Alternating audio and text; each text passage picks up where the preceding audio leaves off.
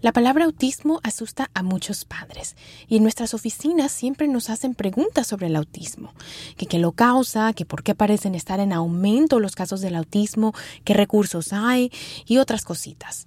Hoy discutimos todo esto y más.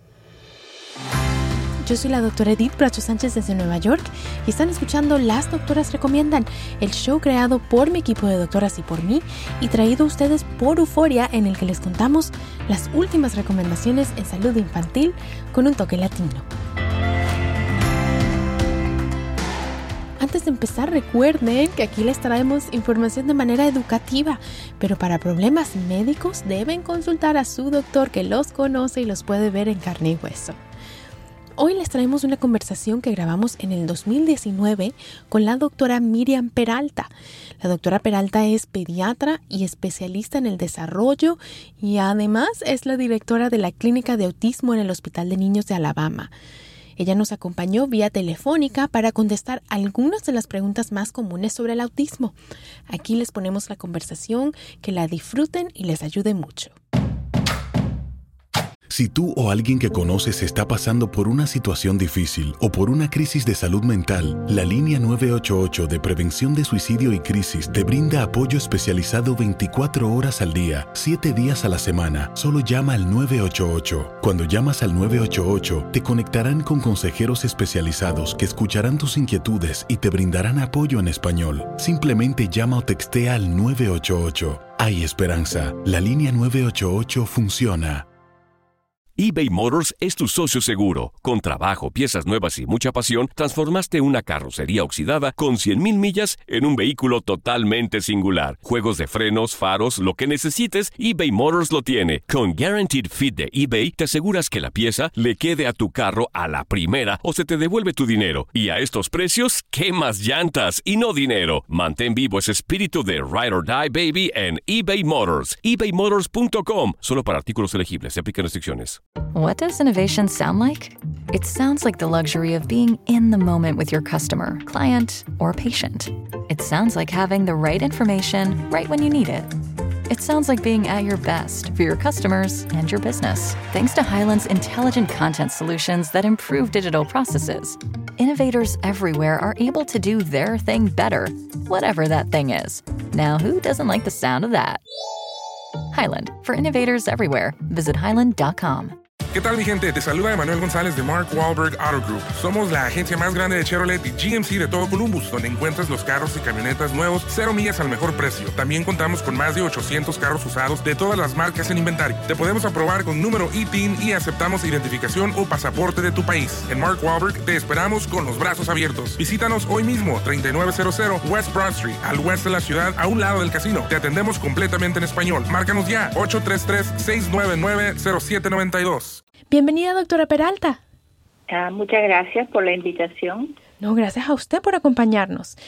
Bueno, empecemos por el principio, ¿verdad? Como siempre. Cuéntenos qué es exactamente el autismo. El autismo ah, forma una parte de un espectro más amplio que se llama el trastornos del espectro autista y es una discapacidad del desarrollo. Las personas con autismo en general tienen problemas con destrezas sociales, emocionales y de comunicación. Y también tienen problemas con determinados comportamientos que pueden ser repetitivos o que no les guste que cambien sus actividades diarias. Los trastornos del espectro autista están definidos por un manual de psiquiatría que se llama el DSM-5 es un diagnóstico clínico y no usa pruebas de sangre o radiografías. Mm, muy importante eso, porque tal vez algunas familias llegan a las clínicas diciendo, bueno, pero no me han hecho exámenes, pero es entonces todos estos síntomas combinados, eh, el problema para la comunicación, para socializar y las conductas estas repetitivas. Y, doctora Peralta, ¿qué causa el autismo? Exactamente no hay una sola causa de autismo. Lo más probable es que haya muchas causas para múltiples tipos de autismo. Se conocen muchos factores de riesgo, ¿no? Que pueden ser genéticos, por ejemplo, en una familia, o ambientales o quizás biológicos.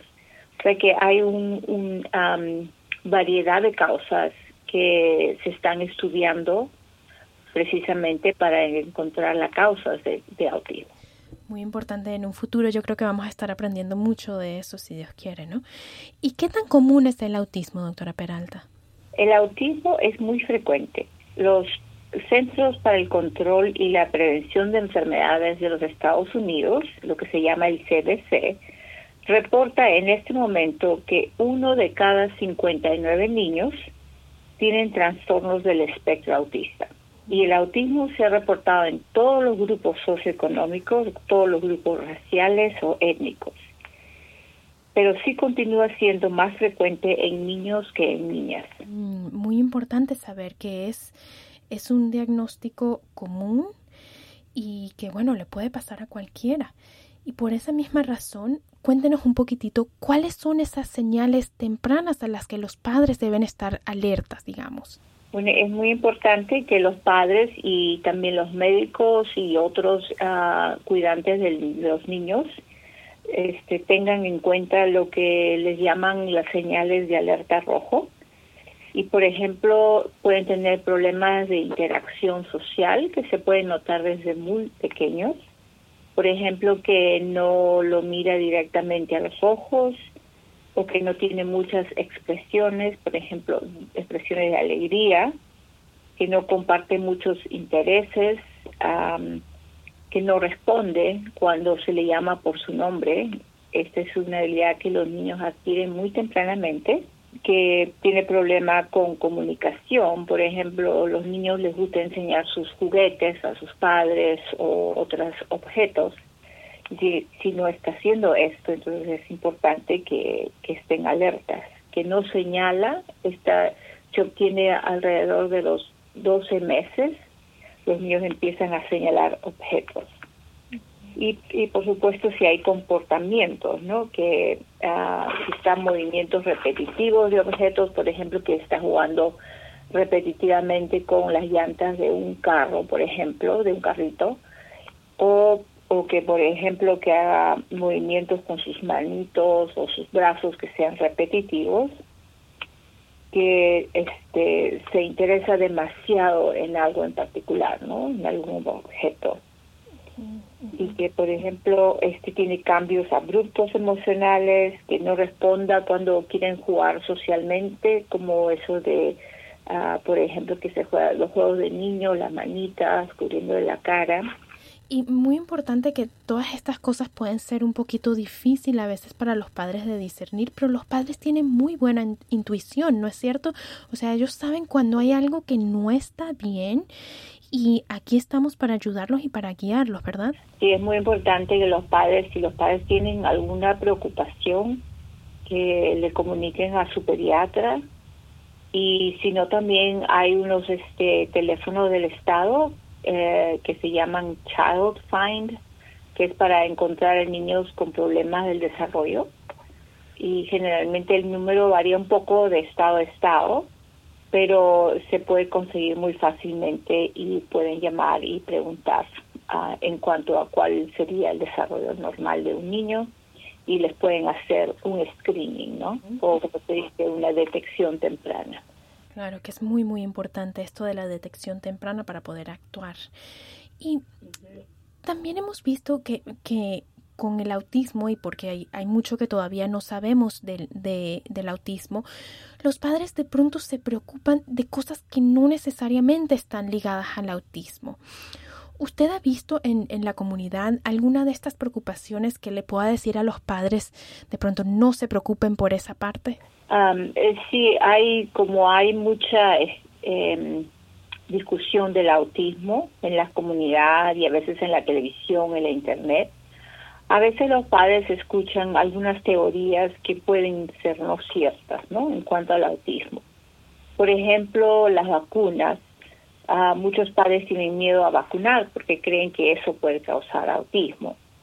Eh, es importante saber que estos estudios que aparecieron hace años ya, de que encontraron la asociación de la vacuna del sarampión con el autismo, ha sido descreditado Incluso el doctor que hizo el, el artículo ha sido ha perdido su licencia para practicar medicina.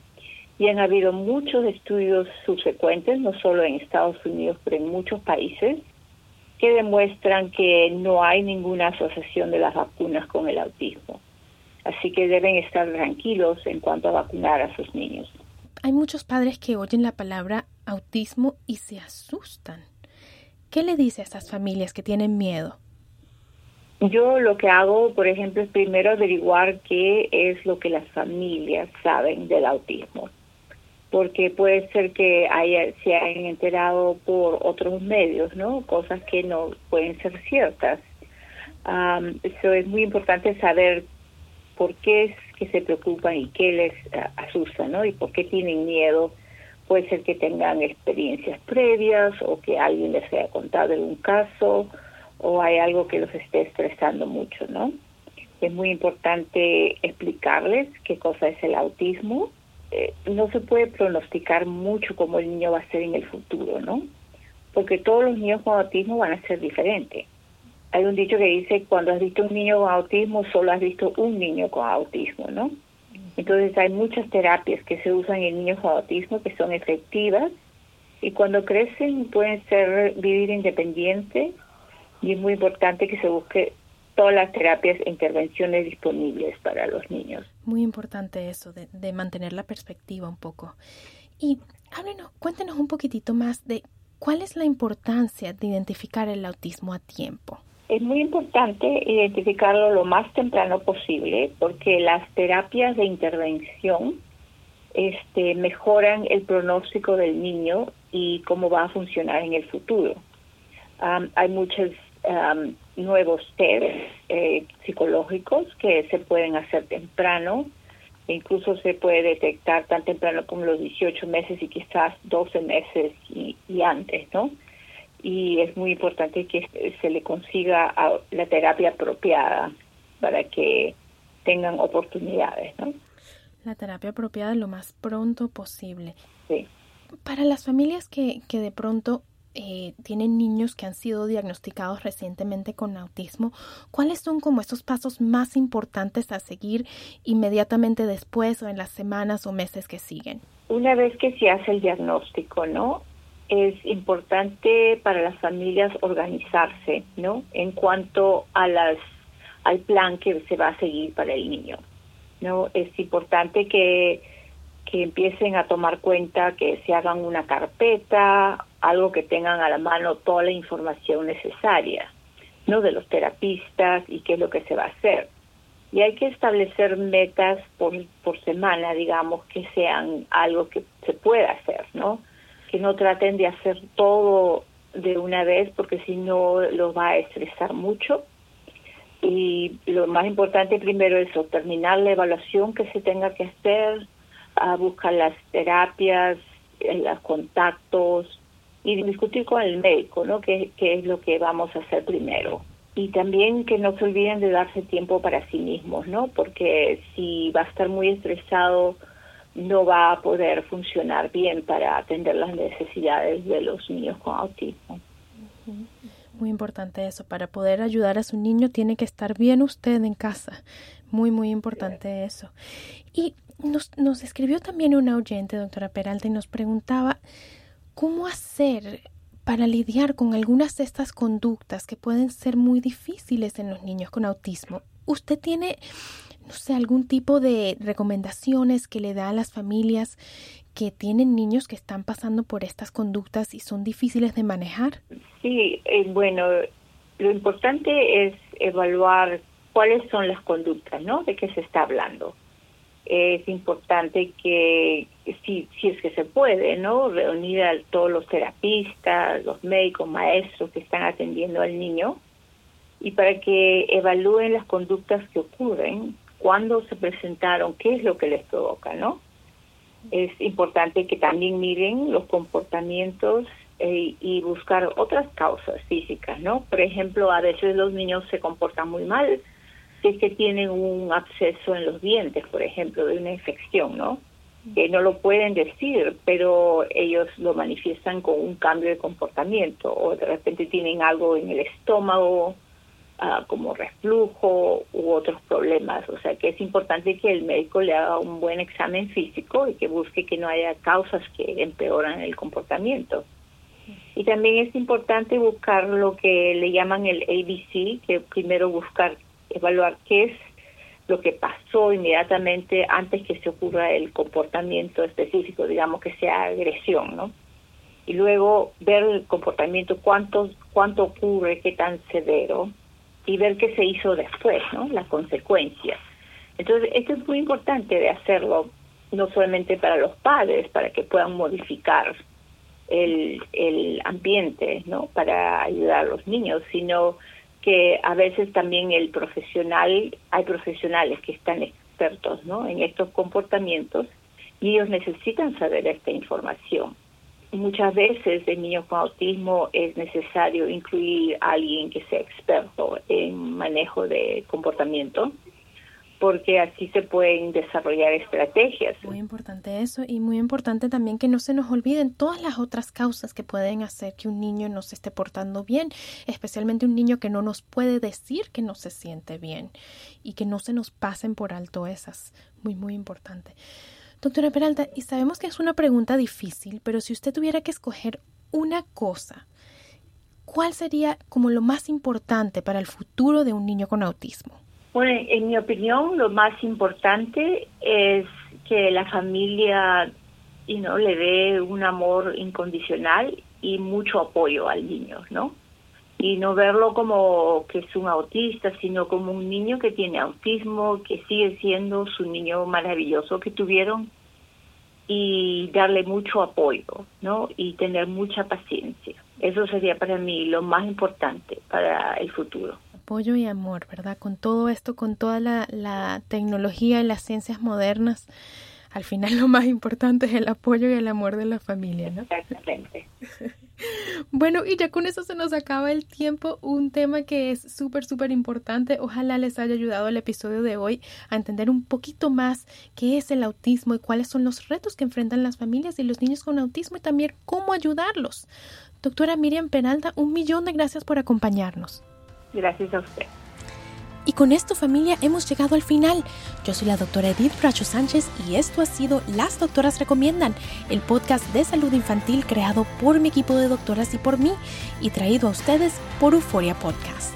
Si les gustó, compartan con su familia, con sus amigos, con la vecina, con la comadre, para que ellos también se unan a nuestra comunidad de padres latinos informados que buscan crear niños sanos en todos los sentidos. Las Doctoras Recomiendan es una producción de LDR Media. No se pierdan nuestro próximo episodio. De mi parte, un abrazo para todos y hasta la próxima.